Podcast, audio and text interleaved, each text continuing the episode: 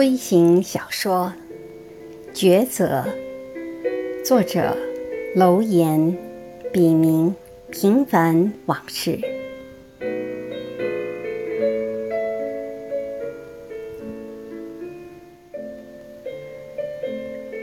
小明已经很久没做梦了，许是那颗浮云般的克星。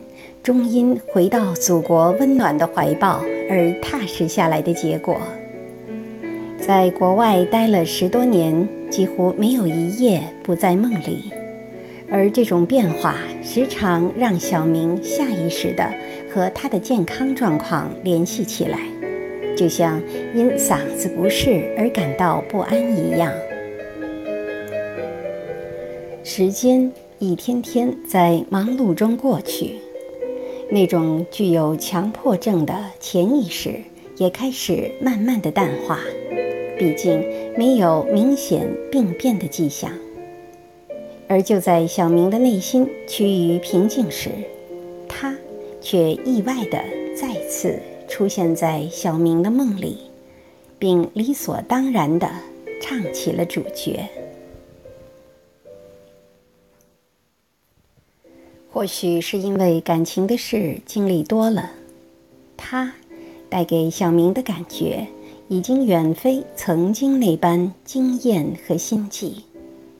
但这突如其来的偶遇所带来的美好，依然像甘泉一样涓涓流淌在小明的心田里，让乍寒的秋夜变得温暖如春。突然，小明被一阵急促的电话铃声惊醒，他才意犹未尽地接起电话。一看号码，小明立即感到像吃了只苍蝇般恶心。是法院催他去上庭，当然是关于他离婚的案子。贱他妈的鬼！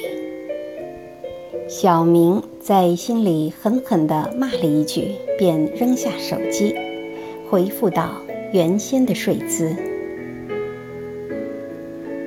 温暖的被窝依旧让他眷恋，但却无论如何也走不进刚才的梦境。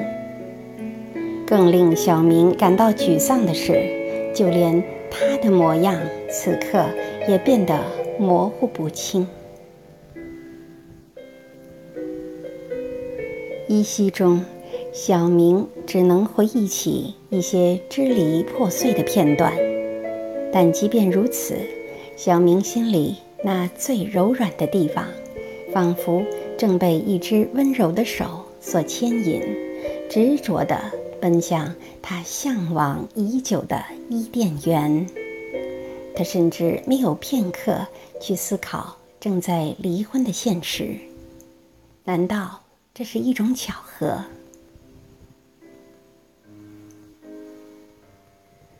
这么诱人的美梦，竟出现在最不想面对现实的时候。何况两人之间的一切，无论在现实中还是在梦里，根本就是一种奢望和自说自话。但这个梦。还是让小明感觉到不一样的欣慰和温馨，让他可以暂时麻木因离婚带给自己的痛苦和烦恼，胆大妄为的不去理会出庭的传票。虽然梦里的他充其量也只能算作小明的初恋，但如果此刻有人问小明，他这一生还有什么未了之事？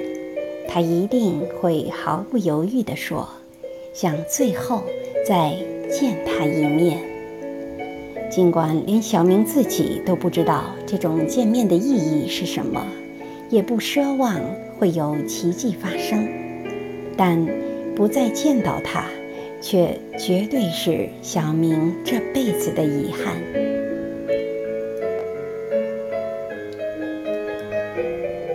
小明这一天都过得非常之美好，他突然发现，虽然几十年过去了，他仍然能带给自己无比的喜悦和快乐。这远非男女间原始的性的冲动，而是一种如沐春风般美妙的感觉。小明没有理睬法庭的传唤，不是因为惧怕什么。